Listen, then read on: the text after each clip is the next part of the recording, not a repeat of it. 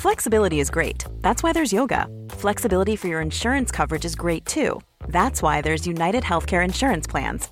Underwritten by Golden Rule Insurance Company, United Healthcare Insurance Plans offer flexible, budget friendly coverage for medical, vision, dental, and more. One of these plans may be right for you if you're, say, between jobs, coming off your parents' plan, turning a side hustle into a full hustle, or even missed open enrollment. Want more flexibility? Find out more about United Healthcare Insurance Plans at uh1.com. Millions of people have lost weight with personalized plans from Noom, like Evan, who can't stand salads and still lost 50 pounds. Salads, generally, for most people, are the easy button, right? For me, that wasn't an option. I never really was a salad guy. That's just not who I am. But Noom worked for me. Get your personalized plan today at Noom.com. Real Noom user compensated to provide their story. In four weeks, the typical Noom user can expect to lose one to two pounds per week. Individual results may vary.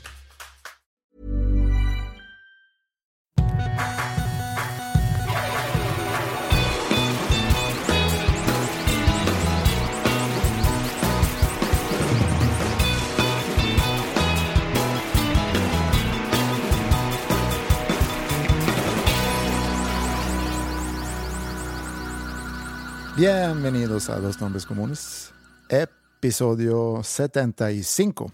Conmigo, el inigualable José Madero. Eso es como tu introducción cuando no tenemos nada de material, ¿verdad? Como, haz de cuenta, nerviosón, porque no sabes cómo va a salir esto. Entonces empiezas así como muy de buen humor. Digo, siempre estás de buen humor, nunca te he visto enojado. De repente sí me enojo. Y soy... ¿Te has enojado con- em, no conmigo, sino mientras yo estoy en la vecinidad? No, no que me... No. Pero sí soy muy malo para esconder lo que siento. Siento que, que, que soy bastante transparente. Si ando irritado, la gente lo, lo nota, creo. Sí. Sí. Ca- caminas así con las piernas separadas. Irritated. Ah, bueno. Es que, perdón, señor internacional, políglota. Pues dijiste irritado. Sí, o bueno, o molesto con algo. O Hay una cansado. pomadita, creo que se llama Capent. Capent, sí, es muy bueno. Soy muy familiarizado con Capent. Sí. Sí. Te, te has puesto. Eh, puede ser, pero como tengo dos hijas, me ha tocado aplicar en varias ocasiones. En varios cambios de pañales me ha tocado. Ah. Hoy estaba viendo ahí redes sociales. De esas veces que voy al baño y se me olvidó, no sé, un libro, una revista en otro lado y ya estoy sentado y eso que, puta, no voy a cortar cartucho para pararme para ir por un libro, ¿no? Entonces opté por no pararme. Ujú. saqué mi celular y empezó a ver redes sociales, ¿no? Y digo, no me acuerdo qué día esto fue en la semana. Pero me topé con unos videos muy mileniales de tu parte. De esos que te grabas la cabeza y dices, sí, voy a estar haciendo un DJ set. Ahora eres DJ. Había visto esa misma noche gente que sigo en, en Instagram, artistas, eh, músicos, que muchos de ellos tienen sus DJ sets y van anunciando que hoy en la noche tengo un DJ set en tal lugar, cáiganle, o mañana voy a estar poniendo música en tal lugar, etcétera, etcétera, ¿no? ¿Qué implica, slash incluye, slash consiste un DJ set? O sea, por ejemplo, vamos a tomarme a mí de ejemplo. Mm. Yo tengo un concierto mañana en Tamos, Veracruz. No sé dónde queda eso. Alguna vez fui ahí por cuestiones familiares. Entonces, bueno, sí, esco- eh, escogí una, una mala una mala plaza, digamos, porque no hay, no, no creo que haya mucha vida nocturna en Tamos, Veracruz. Entonces vamos a la Ciudad de México. Yo mañana toco en el Palacio de los Deportes, lleno, espectacular. José Madero, Una noche con José Madero en el el que Palacio de los Deportes. Sold out. Segunda fecha. Entonces esta es ya la segunda fecha. Y en la noche me contratan, o no sé si sea el- la palabra adecuada, me contratan para el Imperial. El Imperial es un bar. Si es bar o, o, Pues es un- en antro, es bar, ¿no? Es, es bar. Yo, yo he ido un par de veces y, y es bar que hay música que normalmente toca un grupo de rock Sí. y luego hay un DJ set. El, el día que presenté el disco Noche, después del show, fuimos al Imperial y tocaba ahí una banda, no me acuerdo cuál era. Y cuando estaba tocando la banda, música tocada de verdad, pues como que todavía no se llenaba el lugar. Es un lugar chiquito. Sí. Pero luego empezó a llegar más gente y le toca el DJ set. Creo que es el DJ de casa, lo que tengo entendido ahí. No quiero decir nombres ni nada, pero pues es un, es un vato que es baterista de una banda. Este, chaparrito, barbón. Sé quién es. Ok, estaba poniendo el música. Mm. La música que ponía no era el problema. De hecho, eh, estaba chido. O sea, ponía de todo. Ponía desde Ramones. Me acuerdo que puso Linkin Park. Cada quien. Creo que se acababa de morir el vocalista. Entonces, probablemente lo puso como un tipo de Homenaje. tributo, homenaje. El problema es que yo no podía dejar de ver el escenario. Porque este güey traía una actitud de superestrella. Entonces me llamaba mucho la atención cómo había gente, y te estoy diciendo gente, 15 personas, o sea, el lugar estaba lleno, pero 15 personas mero adelante, viendo el escenario mero adelante, Mm. como que viendo un show de verdad. Entonces este chavo levantaba la mano y hacía la señal del rock, ¿no? Y tenía, tomaba su cerveza y bailaba, movía la cabeza, de repente headbangueaba, ¿no? Y le así, entonces como que no sé si en su viaje se imaginó que, que él era, no sé, el, el centro de una banda, una mega banda de rock. O sea, no me está llamando la atención la música, me está llamando la atención su actitud. Pero entonces se subían como que sus compinches, ¿no? De que un güey se pone al lado y como que el papel del vato este, o sea, no, no, no el DJ del otro, eras de cuenta mover la cabeza y hacer como que cantaba. Y de repente, que no sé, levantar la mano. Ok, pero piensa en cuál es el rol del DJ. Poner música Sí, pero ¿con qué propósito? para que la gente la pase bien. Ajá. Y propósito ya comercial, para que la gente consuma alcohol y vuelva la- el siguiente fin de semana. Sí. ¿Por qué? Porque ponen música chida y porque ahí me la paso con madre. También creo que el DJ se vuelve como un dirigente de una orquesta, donde tienes a la pista como la orquesta y tú tienes que animar a esa gente a que se mueva, que se baila. Y si tú no transmites eso, siendo quien escoge qué canción va a mover a la gente, a lo mejor es por eso. Yo no sé sé. que un DJ es necesario en un tipo de bar, antro, discoteca. Mm. Y estoy súper a favor que existan DJs en esos lugares. Lo que estoy platicando, no estoy criticando, No, no, no. no estoy, nada más estoy platicando. Estamos la acti- observando. La, actitud del DJ es lo que a mí me llamaba la atención. Y la actitud de sus compinches al lado, como que, véanme, soy amigo del DJ, estoy arriba en el escenario y me sé la letra de la canción. Mm. Ah, entonces me contratan ahí y yo me anuncio, ¿no? Voy a estar en el Imperial haciendo un DJ set. Sí. O sea, yo llego y mi DJ set consiste en ponerle play a un playlist, o sea, de canciones que ya existen y nada más hacer como que el final se pega con el inicio de la otra, o consiste en que yo tengo un set hecho por mí de música, digamos, electrónica, o sea, ya un DJ hecho y derecho. Yo creo que varía, eh, porque hay quienes trabajan, no sé, no sé si Live es el, es el software que muchos usan, o hay, no sé cómo se llaman los softwares que usan los DJs. Yo usaría mi software de iPod Touch. Lo conecto, Ajá. shuffle, Sí. agarro mi cerveza en una mano, la mano izquierda la levanto así como haciendo como que estoy bien cabrón, está cabrón en la mente aquí, me la estoy mamando con lo que estoy poniendo. No sé, imagínate que empezamos con una de, no sé, una canción ochentera, un You Might Think de The Cars, Ajá. y luego empiezo así como que con el New Wave, A Flock of Seagulls, y luego empiezan las Power Ballads, uff. Pero puedes ahorita, por ejemplo, si, si te ponemos aquí un poco de ambiente, haz de cuenta que te va- nos vamos a situar en un antro, se escucha la gente, se escucha música de fondo y de repente se sube José Madero al, DJ set. A, a la plataforma o al escenario para hacer su DJ set. ¿Puedes tú ponernos un poco en el ambiente y a lo mejor qué dirías entre canción y canción? ¿Qué haces para es- animar? Es, es que esa es mi pregunta. Porque yo te pregunté o te mencioné tu video ese que subiste, Sí. pero no te ha dado derecho de réplica. Sí, es que a mí tampoco me queda muy claro lo del DJ set y, y entonces soy algo ignorante en el tema. Sé que hay quienes preparan, mezclan en vivo y hacen pues realmente muchas cosas al poner la música. Y no dudo que haya quienes vayan con un playlist, porque siento que se ha hecho medio de moda agarrar a alguien famoso a mañana fulano de tal de tal programa de televisión va a estar poniendo su música en tal lugar. Aquí en Monterrey, antes había un bar al aire libre, muy, digamos, muy alterno, muy cómodo, pero a la vez muy hipster. Que yo fui un par de veces y la verdad nunca fue mi, fue mi ambiente. Pero me tocó que a este güey que tú entrevistaste en tu otro podcast, ¿Mm? Mauricio Terracina, sí. Él tocaba música ahí. en- se llama El Gómez, bueno, se llamaba El Gómez. Sí, ya no Entonces me tocó que lo, lo anunciaban. ¿Mm?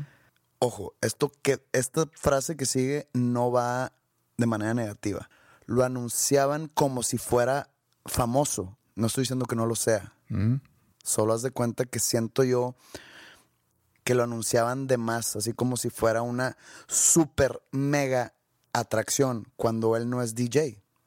Él es un músico Pues sí, es un músico, lo tengo entendido, no lo conozco mucho.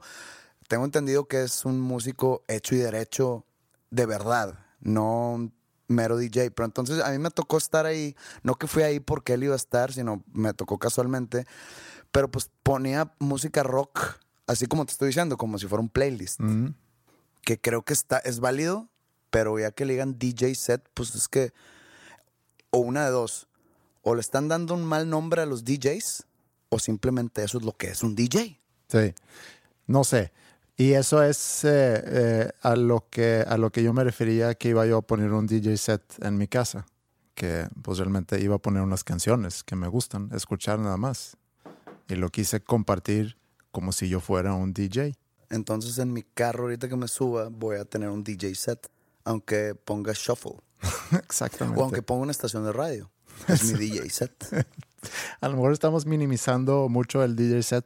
Yo sé que hay varios eh, DJs que, que van bajo el nombre de DJ, que son muy buenos músicos, productores, que componen, pero creo que ese es un tipo de DJ, el que tú vayas mañana al Imperial a poner, tu, a- a poner un playlist. Creo que no sé si pudiera ser como DJ, pero seguramente se vendería como DJ set y estoy seguro que fácil podrías facturar unos 30, 50 mil pesos por hacerlo. Pero ahí está la cuestión. La gente que fuese a verme al Imperial, mi DJ set, iría por verme a mí o por la música que pongo, que le pico play o que escojo yo en mi playlist de Winamp.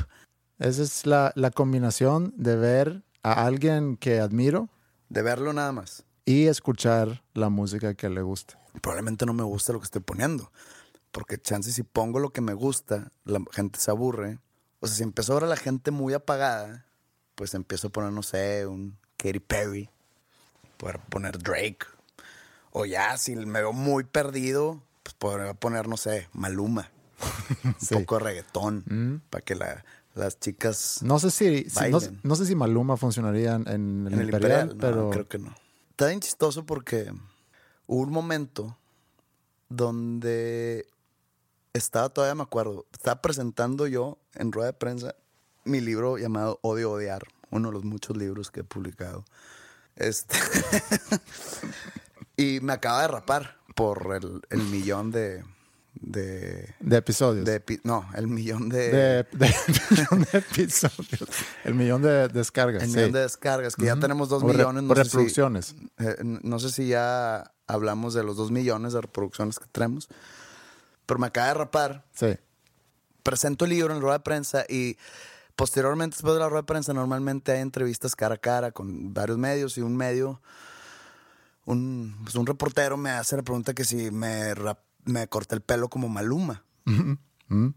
Y en ese, mis- en ese entonces yo no sabía quién era Maluma. Y dije, no sé quién me hablas, pero no. Y quien haya sido, o sea, quien sea él, no creo que haya inventado el me rapé. Entonces de repente la gente me empieza a, no a criticar, pero como que a decirle que, ay, no te hagas pendejo, vos sabes quién es Maluma. Al final de cuentas, te comparan con Maluma por tu corte de pelo. En ese entonces, ya ahorita ya no lo tengo así. No. Me, me estoy dejando el mullet. Business up front, party in the back. ¿Qué película es esa? Ay, no me acuerdo, una ochentera de que risky, risky business o algo así, güey. Qué chingón la frase, güey. Business, Business up front. está con madre. Pero bueno, Pues de hecho se la viven comparándote con Maluma, ¿no? Porque me empezaron a mí a llegar mensajes relacionados con el podcast, obviamente. deberían de tratar ese tema y me mandaron videos de... ¿cuál tema de mi pelo? No, de algo que le pasó a Maluma, no sé cuándo, no sé si es en la semana pasada Ah, sí, o sí, si sí, fue hace mucho, que está haciendo un show y se sube una chica al escenario eh, y lo quiere besar y rechaza el beso y sigue cantando. Y bajan a la chica y tan tan, se acabó. Y eh, los que me lo mandan dicen, ¿por qué no le hacen nada o por qué no le dicen nada a Maluma si a ti, a Pepe, le, le hicieron mierda por lo que pasó con lo del beso? Yo empecé a ver comentarios también muy en contra de, Maluma, pero no sé hasta dónde llegó y tampoco me interesó mucho, porque la verdad me, me- me vale y se me hizo un no noticia, no incidente X. No, no, no es que no tenga importancia, sino no es noticia. Es algo que usan los medios que transforman en noticia. Mira, yo tengo, yo tengo que tener un punto de vista objetivo aquí. Entonces deja tratar esto como si fuera un caso aislado. O sea, sin la referencia de lo que me pasó a mí. Imagínate que lo que me pasó no haya sucedido. Entonces vamos a tratar esto como un caso aislado. Digo, yo también me enteré por tweets que me llegaron. Ahora, tengo entendido, porque también estoy, no sé, en el gym y ponen esos pinches programas culeros de hoy y esas madres. Como que hablan de que el, el problema, no, no el problema, sino que él es conocido por en tipo de estos conciertos bajarse con fans, mujeres, coquetearles mientras canta y luego como que se las agarra a besos a sus fans, mujeres eh, atractivas. O sea, es algo que, que yo no entiendo porque no sé si ya no lo haga. A mí se me hace, digo, es mi opinión personal, no estoy satanizando a nadie, a mí se me hace de mal gusto el aprovecharte de fans que te idolatran para ir y sacarle algún tipo de placer de algún tipo. Güey, mm, o sea, eso es la historia del rock Yo and sé, roll, de pero toda bueno, la eh, música. Por eso, pero es que no estamos en los ochentas, Mm. ni en los early 90s. Es mi punto de vista, ¿ok?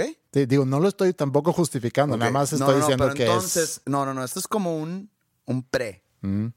Entonces, pues llega, no sé dónde diablos estaba dando concierto este güey, y se sube una chava, deja agarrarlo porque pues este güey le da besos a sus fans. Entonces, Mm. para, veo a la chava así, como que le quiere dar un beso y el güey como que la quita y, no, no la empuja obviamente, ¿verdad? pero la quita así como que muy despectivamente y se voltea. Sí.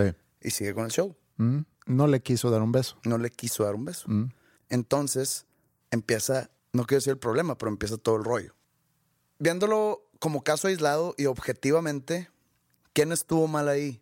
¿Él o ella? No, Yo digo que ella. Yo también digo que ella. Mm. Si tú estás haciendo tu trabajo para dar un buen show para no sé cuánta gente había, 10 mil personas, 5 mil. Entonces, si llega alguien a interrumpir o a obstaculizar el buen show, Mm. Pues espérame, estoy trabajando ahorita, Mm. ¿no? Sí, pero sabes que ahorita que dije que ella también me cruza la mente. Todos esos conciertos que he visto donde hay gente que se sube al escenario, eh, digo, a los dos nos gusta mucho Morrissey, por ejemplo. Con Morrissey hay mucha gente que se sube al escenario. Que con The Smiths era más, ¿no? Bueno, a lo mejor con The Smiths. Y se suben chavos y chavas. Se acercan con él, a veces viene la seguridad, a veces él para a, los de la seguridad, dice, deja que venga, que me dé un abrazo, porque entiende que para el fan que se lance desde el público y que haga la lucha para subirse al escenario, para darle un cariño, para darle un abrazo y para decirle, oye, eres, no sé, lo máximo para mí. Como que no quiere matar ese, no quiere matar ese sueño para esa persona y, se deja y luego ya, que se baje y, y no pasa nada. Yo, yo he estado varias veces en el escenario y sobre todo una muy reciente que fue en mi último show en Guadalajara que en la última canción se subieron 30 personas al escenario. Y hay videos, obviamente esto no se hace viral porque es algo bueno. Y hay videos donde pues sale la gente abrazándome, yo trato de seguir cantando, obviamente no puedo. El único movimiento en falso, entre comillas, que hice fue el, mientras está la multitud de gente, se cae mi stand de micrófono. En el stand de micrófono tengo ahí como que un, una madre que me detiene la flauta. La flauta está hecha de aluminio. De repente, mientras está toda la gente ahí brincando conmigo, ya con la guitarra desafinada, obviamente, veo la flauta en el piso. Es la única que tengo. Entonces dije, esto me la pisan. Era el inicio de la gira. Pisan esta flauta y adiós, porque es de aluminio. Ahí es donde me lanzo al piso a agarrar la flauta. Entonces ya la tengo en la mano. Ya, puedo esto pasó, y ahí está en video, y si, no, y si no me creen, ahí busquen YouTube. Fue en Guadalajara el año pasado. También me ha tocado así que personas individuales se suben porque eluden a la seguridad y van y me abrazan y pues no las quito, los abrazo de vuelta, pero pues ya me desafinaron la guitarra porque llegan con golpe. O sea, no, no a golpearme, sino llegan corriendo. Entonces llegan a abrazarme y pues es un golpe fuerte a la guitarra, la tensión de las cuerdas y adiós. Y, está padre, está padre sentir el, cariño de la gente así, pero pues estás, estás interrumpiendo un show para cientos o para miles de otras personas. Entonces, pues es ya no tocar guitarra en esa canción y pues digo, no me cuesta nada afinar la guitarra acabándose la canción, pero mientras está la canción no puedo afinarla. Sí. Entonces, a eso voy. Y me ha pasado varias veces. Obviamente, te repito, como diría nuestro presidente, lo bueno no se cuenta. Pero cuenta mucho. Exacto. Ese es mi análisis objetivo de lo que le sucedió a, a este güey. Mm. Que pudo haberse quitado la chava de manera más. menos pinche. Creo que sí. Como caballero. Pues sí, como un de que, ah, pues la abrazas, sigues cantando y luego pues, ya llega el de seguridad y se la lleva. Si alguien hizo mal ahí, el acto creo que incorrecto fue el de la chava por meterse al escenario pero este güey también reaccionó de manera equivocada. Yo lo que pensé, porque me lo mandaron, obviamente, de que hablen de eso. ¿Cómo es que a Pepe le fue tan mal con lo que, lo que pasó en su firma comparado con Maluma? Y otra vez, yo no sé qué tan bien o tan mal le haya ido a Maluma. No tengo ni idea. Pero creo que, creo que no tan mal, ¿eh? Creo, así por no, y, y, Sí, y otra vez, entiendo que no le haya ido tan mal porque porque no es noticia. Es, eh, digo, nosotros hemos hablado de Maluma antes. Yo no, yo no soy muy fan de, de, él, de su música, no de él, digo, porque no lo conozco, de su música y sus letras. Eh, y no sé cuál es su onda ahorita que dices que de repente se baja y da besos al público cada quien, si vas a un concierto de Maluma, a lo mejor eso es lo que puedes esperar, a que él de repente baja. Eso, eso no lo sé de primera mano, nada más como disclaimer. Es lo que en el programa ese que te dije que vi en el gimnasio, ahí salió. Ok. Y a lo mejor es común, como en los conciertos que mencionamos de The Smith o de Morrissey, que la gente se sube al escenario. A lo mejor esa chica, digamos, la gente nuevamente se sube, yo también voy a subir. Fue rechazada se sintió muy mal seguramente y se bajó otra vez al público. Y eh, Maluma pues queda mal, no sé qué tan mal haya quedado, sé que tú quedaste bastante mal por lo que pasó en tu firma y por ahí empecé, porque me empiezan a, mandar cosas pidiendo cómo, cómo se comparan las dos cosas. Pues las dos cosas se comparan de tal forma que a uno y es un, por falta a lo de otras noticias, pues vamos a agarrar esta y vamos a hacerlo muy grande. Y la otra es, pues pasó eso, pero X y ya. Así son las cosas. Creo que es muy importante comparar las cosas bajo las mismas reglas y bajo la misma óptica. Un amigo ayer me, me preguntó que si vi eso. Le dije, sí. Me dice, ¿qué opinas? Y yo, pues no, no tengo mucha opinión al respecto. Me dice, pero si ves cómo a él no lo hicieron cagada como a ti. Y digo, pues puede haber varias razones por las que no. Él, pues ahorita, hoy, 25 de octubre del 2017, es súper estrella, ¿no? El poder de su fama destruye cualquier noticia de ese tipo. Tiene tantos fans que tienen el poder de diluir a los detractores. Entonces me dice mi amigo, ¿por qué no tuiteas algo? Yo, algo tipo, de que no sé, le tuiteale algo a él, de que sé lo que se siente, amigo. Yo- yo, para empezar, no, no quiero, no me quiero enganchar a una conversación con él. No lo Oye, conozco. oye, no Maluma, me interesa entre conocerlo. hermanos. No tengo, no, no, no tengo nada en común con él. Me dice, ¿por qué crees que a él no lo hacen tan cagada como a ti? Y le, le dije eso de que no, pues yo creo que su fama es más poderosa que la detracción que pueda generar. Y me dice, se me hace que solamente tú eres capaz de generar ese odio. Y yo, pues probablemente, que lo veo como un poder, que ya habíamos hablado de ese poder.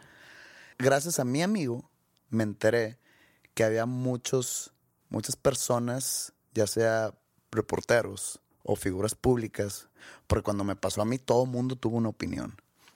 No sé qué onda acá, pero me mandó varios de que me dice, checa todos los doble moral. Y me mandó una que me llamó mucho la atención.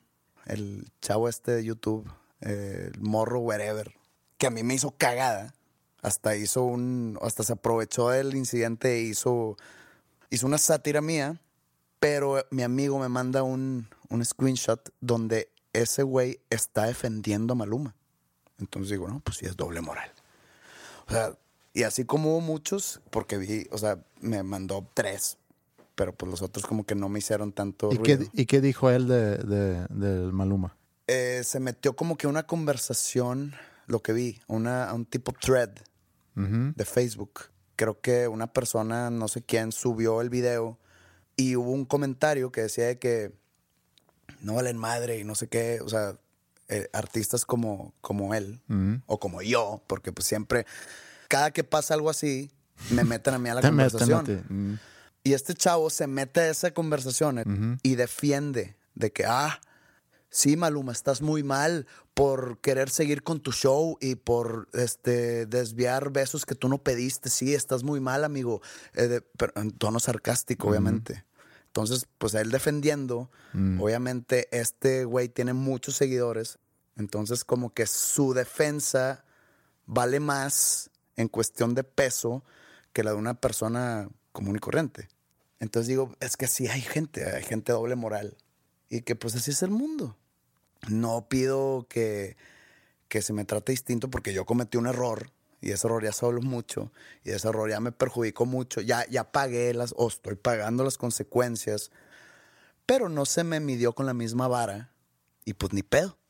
No nos queda más que a nosotros los artistas, que nos quede como lección tratar de ser amable con tu público. Digo, lo mío fue un tropezón de una vez y ya me quedé crucificado, yo creo que para toda la vida. Espero, y a Maluma no le, y es, y es verdad esto, espero a Maluma no le cause un perjuicio esto y no le deseo lo que me pasó a mí, pero que nos quede de lección el ser amable con la gente, aunque se suban a tu escenario, aunque estés cansado en firmas de autógrafos, y punto. Pero aún así, no lo incluyas en tu DJ set.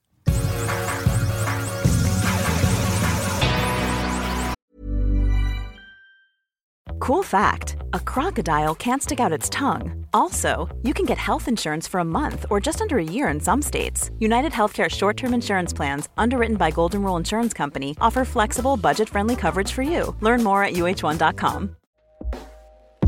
Hey everyone, I've been on the go recently Phoenix, Kansas City, Chicago. If you're like me and have a home but aren't always at home, you have an Airbnb. Hosting your home or a spare room is a very practical side hustle. If you live in a big game town, you can Airbnb your place for fans to stay in. Your home might be worth more than you think. Find out how much at airbnb.com/slash host.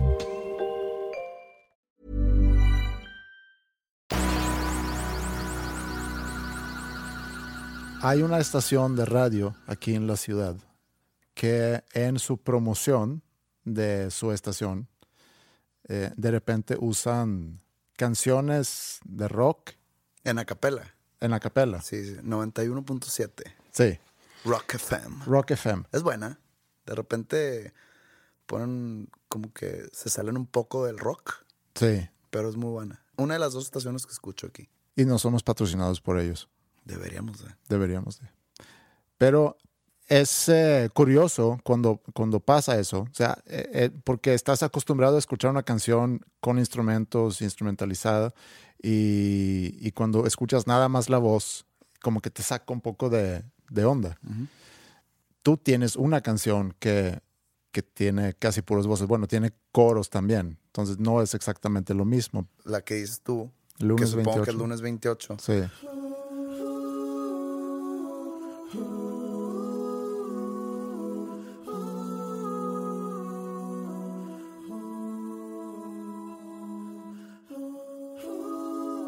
El arreglo es así. O sea, el arreglo es vocal. Sí. No es, no es un track mío solo. Si las otras voces que están haciendo coros es como si fueran los instrumentos. Sí, pero lo que iba con eso es que es eh, poderoso escuchar algo así, porque no estás acostumbrado. En el caso de tu canción, que aparte fue la primera canción ¿no? que presentaste como, como solista, y ahí es donde va mi comparación. Cuando tú escuchas la radio y de repente ponen un track donde tú- tú nada más escuchas la voz, te llama la atención. Es un cambio que no esperabas.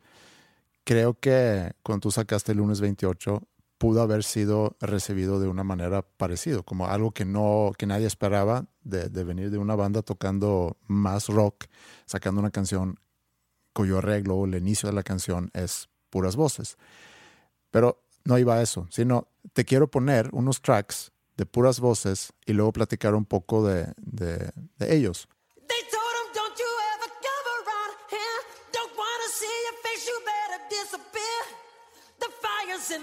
Eyes and their words are really clear. So beat it, just beat it. You better run, you better do what you can. Don't wanna see no blood, don't be a macho man. You wanna be tough, better do what you can. So beat it. But you wanna be bad, just beat it. Beat it. Está chingón que exista esto. Porque, por ejemplo, me pusiste ahorita Beat It de Michael Jackson. Sientes que real, o sea, te, trans- te transporta de una manera rara como que al estudio donde estaban grabando. Pero es todo el track de voces, o sea, es un stem de todas las voces, así se le llama stem. Sí. se escucha todos los detallitos que probablemente en la mezcla no escuches, como por ejemplo las respiraciones. Eh, por ejemplo, ahorita escuché un que no lo había escuchado yo en la canción. Escuchas todas las armonías, cómo, cómo trabajan sin música. Obviamente las armonías ya te dan un acorde. Entonces ya como que puedes distinguir en qué acorde está más o menos. Pero lo, lo más increíble de este track, porque fue una canción grabada, no sé, en el 83 o algo así, es que pues él, él está cantando en un micrófono en un cuarto donde no hay ruido y está teniendo el playback. El playback se le llama lo que te mandan a ti para que tú cantes sobre, en unos audífonos Sí. y se escucha en el micrófono donde Michael Jackson estaba grabando la música saliendo de sus audífonos. Sí. No sé si, si lo pueden volver a escuchar. Clávense mucho en que atrás, cuando, cuando él hace silencio, se escucha como que una musiquita detrás. Es la música en sus audífonos Sí. Que se mete al micrófono. Entonces, eso para mí le da ese, algo increíble a, a oír este tipo de tracks. Sí. Te voy a poner otro ejemplo de alguien que es de hecho de mis cantantes favoritos. I'm a shooting star leaping through the sky like a tiger, defying the laws of gravity. I'm a racing car passing by like Lady Godiva. I'm gonna go, go, go. There's no stopping me. I'm burning through the sky. yeah. 200 degrees, that's why they call me Mr. Fahrenheit. I'm traveling at the speed of light. I wanna make a supersonic man out of you. Sí, pues sí. Aquí no se escucha el- la música de sus audífonos. También estos tipos de tracks gran canción. Pero ese tipo de tracks te desnudan todo. Y por ejemplo, aquí es- estoy escuchando mucho la respiración de Freddie Mercury. Go, go, go. Así. Sí. Y, y te da también lo que te decía de lo de Michael Jackson. Pero por ejemplo, aquí escuché una edición en su voz. Ajá. No sé si fue un punch-in. Mm. Punch-in es cuando se cuenta. Sí, porque cuando tú grabas, sea guitarra, bajo, voz, puedes clavarte primero en los versos. Por ejemplo, a lo mejor grabas los versos de la canción y el primer verso a lo mejor lo tienes que grabar ocho veces, diez veces y de esas ocho veces tomas las mejores tomas y luego a lo mejor los vas pegando y así tienes el primer verso. Y luego así vas trabajando la canción. Por eso el punching es cuando, cuando eh, hay, a lo mejor me gusta mucho esta frase o me gusta mucho esa parte de la canción, pero hay una palabra que no quedó bien, entonces canta nada más esa palabra otra vez. Sí, exacto. Es como un punching o una nota en el bajo, Entonces, lo que sea. Esta edición, no sé si sea algo así Mm. o si sea una afinación, una afinada. Pero pues no sé en qué año está grabado esto, no, no, no, no, no sé en, en qué nivel estaba la tecnología. Pero en I'm riding at the speed of light. Si tienen esa chance, escuchen y se escucha una edición. No sé esa edición si es de Punch-In o, y aquí probablemente esté cometiendo un pecado mortal musical, o un tuning a Freddie Mercury. No sé qué sea, pero ahí se escucha. Eso es otra, es- es otra de las cosas padres de escuchar ese tipo de Sí, tracks. pero eh, en particular este track me llama mucho la atención cómo él usa la, la respiración para cantar. Y te das cuenta pues, de, de la técnica, eh, de su forma de cantar, que se me hace, se me hace increíble. Digo lo de esa edición, lo resalto no por un error y no por evidenciar algo, sino porque es increíble escuchar esas tomas y ver esos detalles Sí. de canciones clásicas, como pues esos detallitos que la hacen humana en la canción. Que conociendo a Freddie Mercury, yo creo que es algo de un punch-in más que una, Una afinada. afinada, sí. Me topé con una lista sobre cantantes con más rango vocal. Eh, relacionado con esto, porque acabamos de escuchar dos grandes cantantes con mucho rango. Eh, y sí figuran en esta lista, pero no están en el, en el top 5. Entonces, quiero ponerte, me fui a buscar entonces tracks de algunos cantantes que están en ese top 5 para ponerlos como ejemplo. Y el primer ejemplo que te voy a poner es quien está en el lugar número 4 en esa lista. Es un cantante que acabo de decir que no te late tanto como canta, pero aquí te lo voy a poner.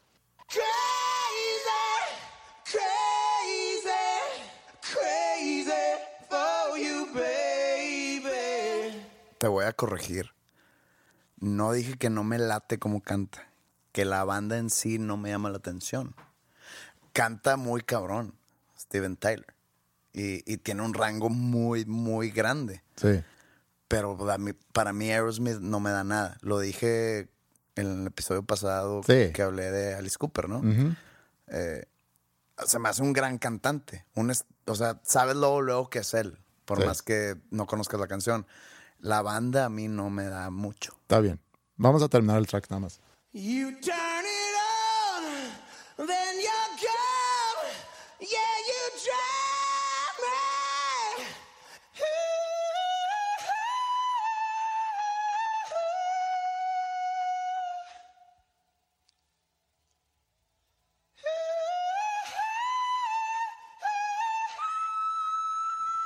Sí, pues se trajo a Mariah Carey a acabar ahí la canción.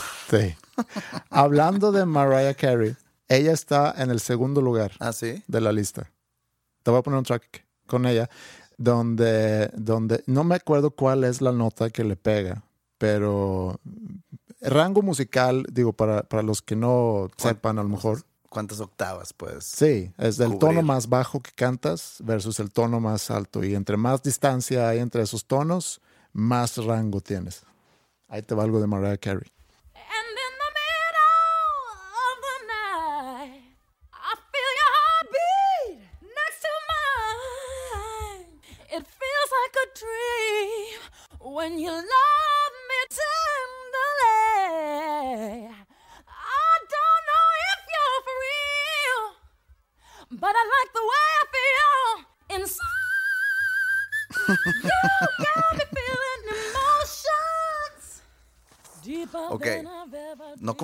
Al público. Existe la técnica del canto, vamos a decirle total, o sea, que estás usando la garganta, y está el falseto. Vamos a simplificar nuestro vocabulario. El falseto es trampa en esto que estamos diciendo. Ok. O sea, no vale. Es como, por ejemplo, ahí te va, voy a hacer yo un ejemplo. Es diferente cantar. Ahí hice voz completa. Ajá. Es diferente hacer un. Que es falseto. Sí, Es diferente. sí, es diferente. Entonces, esa nota que acaba de dar Mariah Carey, que creo que probablemente nomás lo puedan escuchar los, las hormigas o algo así. No sé si sea falseto o sea garganta full. No sé tampoco. Y también la de Steven Tyler, la, la última. No, no, no lo voy a hacer. La última de Steven Tyler también no sé qué fue, pero pues son, son notas muy, muy, muy... Bueno, el siguiente cantante, ahí no cabe duda, él no usa falsete, según yo, cuando, cuando pega sus notas más altas. Y él es el que está en el número uno en la lista de vocalistas con más rango. ¿Te trato de adivinar quién es? ¿Sí? Lo conozco, obviamente. Obviamente sí. No es Axl Rose. Sí es Axl Rose. Sí. Bueno, porque él hace un tipo de falsete de grave. O sea, él... Eso es un tipo, o sea...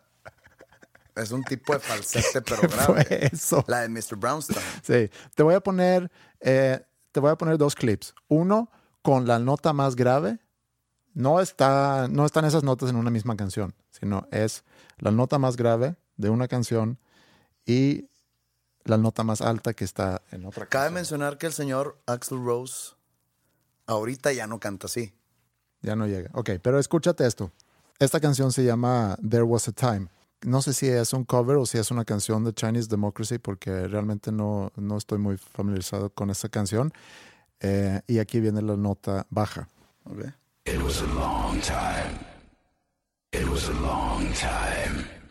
Ahí no está cantando. Está diciendo algo. No, no, pero vamos a hablar de decir o de cantar. Bueno, pues es lo mismo, está usando su voz. Pero es que escuchaste muchas voces ahí. Sí, pero. Long time. Sí. Híjole, no se la doy. Ok. Ponme Mr. Brownstone y ahí canta muy bajo. Pero está falseteando bajamente. Creo. Aquí va la nota alta, que es de una canción que se llama Ain't It Fun. Y tienes que poner mucha atención, mucha, mucha atención, porque viene muy así de repente. A ver si lo logras escuchar.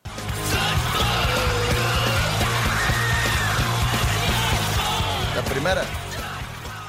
¿Qué, qué es esta canciones de Guns? No, no, no, en mi vida. Una, una de esas canciones, eh, hice mal mi research, pero una de esas canciones se me hace que está en Chinese Democracy.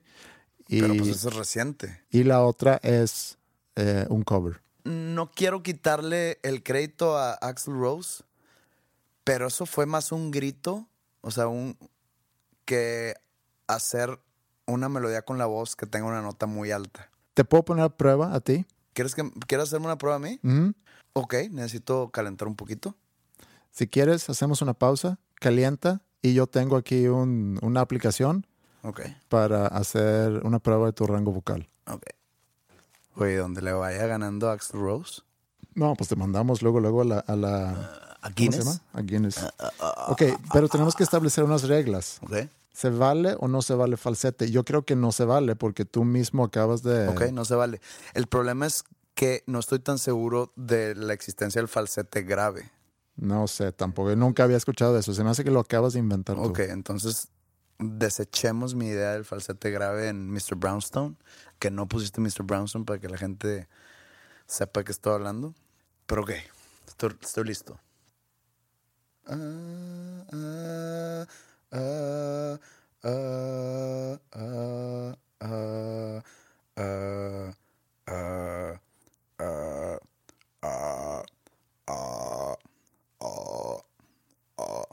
B2. Ok. Ahorita haz los altos. Ok. Ah, ah, ah, ah, ah,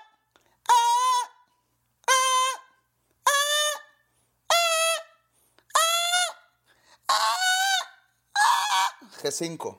Bien. Bueno, esto fue así como que muy chilero, ¿no? B2, G5. Digo, no sé si en una segunda oportunidad pueda llegar más bajo o más alto. Nomás vamos a tomar esta primera oportunidad con un calentamiento de aproximadamente 32 segundos que tuve. Sin falseto fue, ¿eh? Axel Rose va de F1 No, pues me hizo cagada. y, y su nota más alta es la sostenido 6. Bueno, yo llegué a Sol 6. Perdón, yo llegué a Sol 5. Ok. eh, Mariah Carey es Estamos a una nota de distancia, ¿eh? G5 a él ha, ha sostenido 6. Sí, Mariah Carey llega a Sol 7. Nice. Sí, pero vamos a buscar a alguien. ¿Dónde estás tú, dices? Sol 5. Sol 5. Roger Daltrey, No sé quién es él. cantante de The Who. Ok. Y su nota más baja es Si1. Yo llegué a C2. A C2. Mm, Oye, espérate, pero me, me interesa más la alta. ok. ¿Quién no llega a G5? ¿Quién no llega a G5? Eh, O sea, quiero saber si llego alto o no. Bruce Springsteen llega a C5. Barry White. Le ganas a Barry White. ¿Le gano a Bruce Springsteen? No. Bruce ¿cómo? Spring- Él- No, Él, él llega a B5. Yo llego a G5. pero B5 es más alto que G5. No. Sí.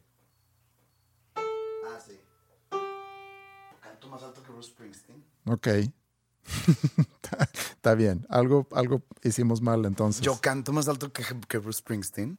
¿Quién está abajo del G5? Brian Wilson canta G5. Ah, sí. Sí. Pues él canta muy alto, ¿no? ¿O Eh, no era él? No era él. no era él. No, no era él. Era otro de los, eh, otro de los Beach Boys. De todas formas, necesitas practicar un poquito más para estarle pegando a... Seguramente llegó más alto que el G5. Pero eso de, de practicar, practicar música, escuché una entrevista con un autor que se llama Jonathan Safran Foer, un escritor de, creo que es gringo. Y él mencionó un artículo que Washington Post había publicado hace tiempo atrás, donde habían preguntado a muchos artistas. Él dice que cree que fueron a 500 artistas.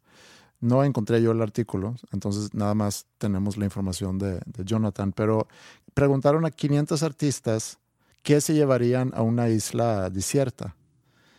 Solamente se puede llevar una pieza de arte. Y obviamente para que funcione esto, tenemos que pensar que en esa isla puede haber para proyectar películas o para poner música o lo que se requiere para poder disfrutar esta pieza de arte. O sea, es desierta, Sí. pero hay un DVD y una tele. Sí, bueno, tienes que, sí. Hay, una, hay un hay un cine. estéreo. Sí. Hay varias cosas. ¿Y ahí. conectado a qué? A la luz de la isla. Ok. ¿Mm? ¿Qué crees tú que se, que se llevaron? No que todos, pero una tercera parte, o sea, una, una gran muestra de esos 500 artistas escogieron la misma cosa. El Sgt. Peppers. No. Sí te puedo decir que es música, pero no es Sgt. Peppers. Ojo, yo no me llevaré el Sgt. Peppers. ¿No?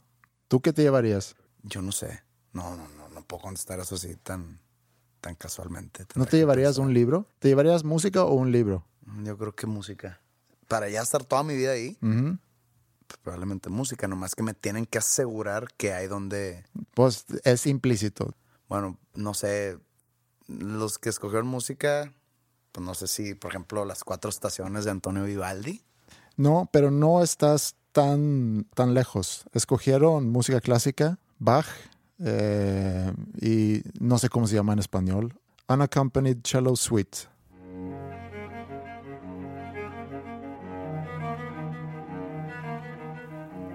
¿Tú qué? Yo creo que también música, porque un libro, por ejemplo, por más bueno que sea el libro, leerlo 500 veces, creo que una canción sí puedes escuchar muchas veces. O un disco, si es que te dan la, la opción de darte un... Tendría que ser un disco doble. Melancholy and the Infinite Sadness. No, no me llevaría ni de chiste.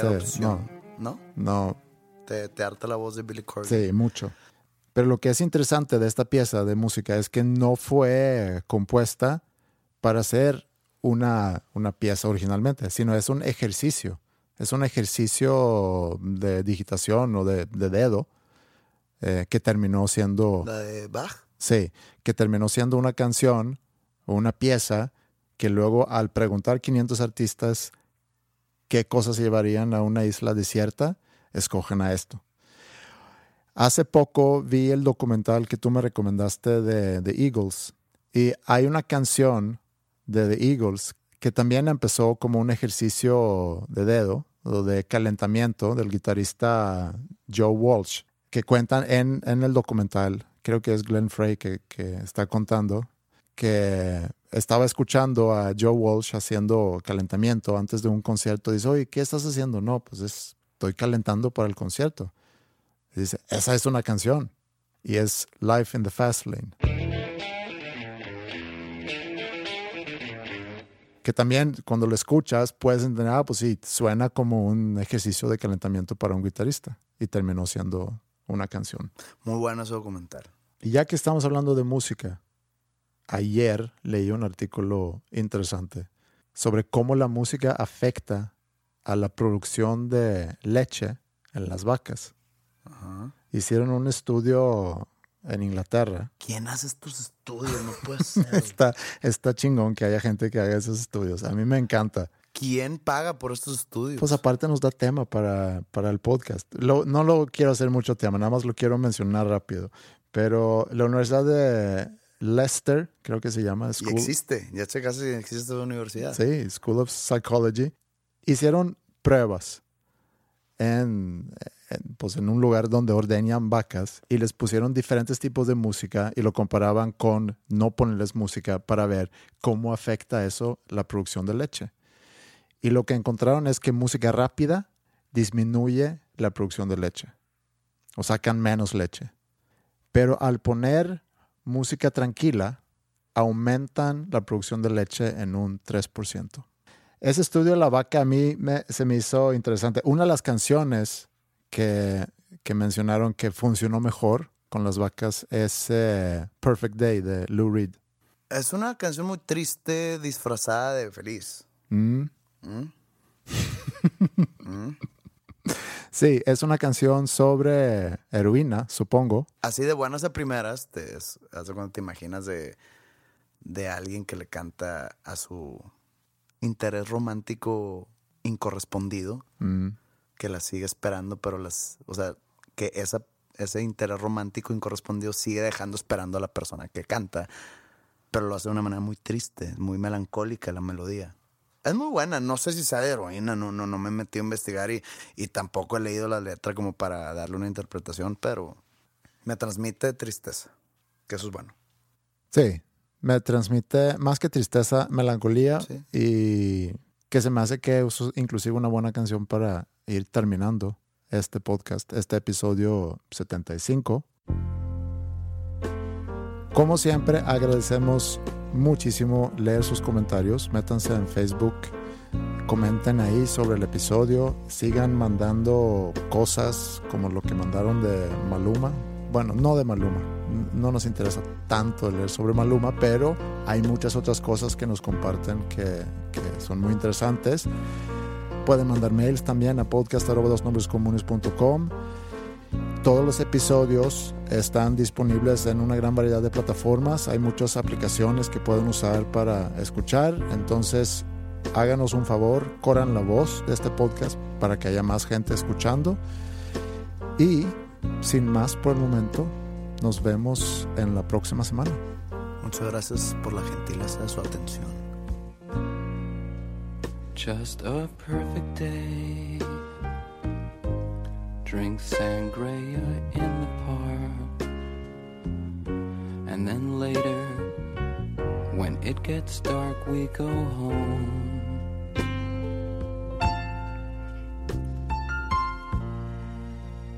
just a perfect day.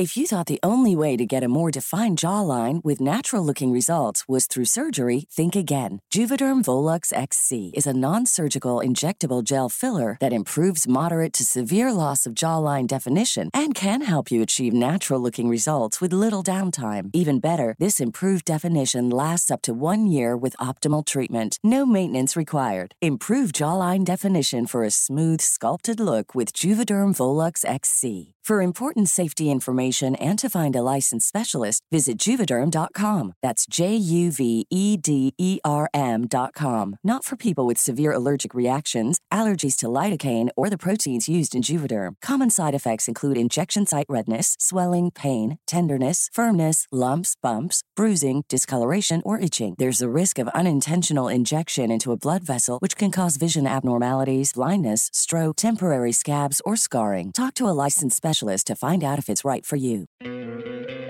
¿No te encantaría tener 100 dólares extra en tu bolsillo? Haz que un experto bilingüe de TurboTax declare tus impuestos para el 31 de marzo y obtén 100 dólares de vuelta al instante.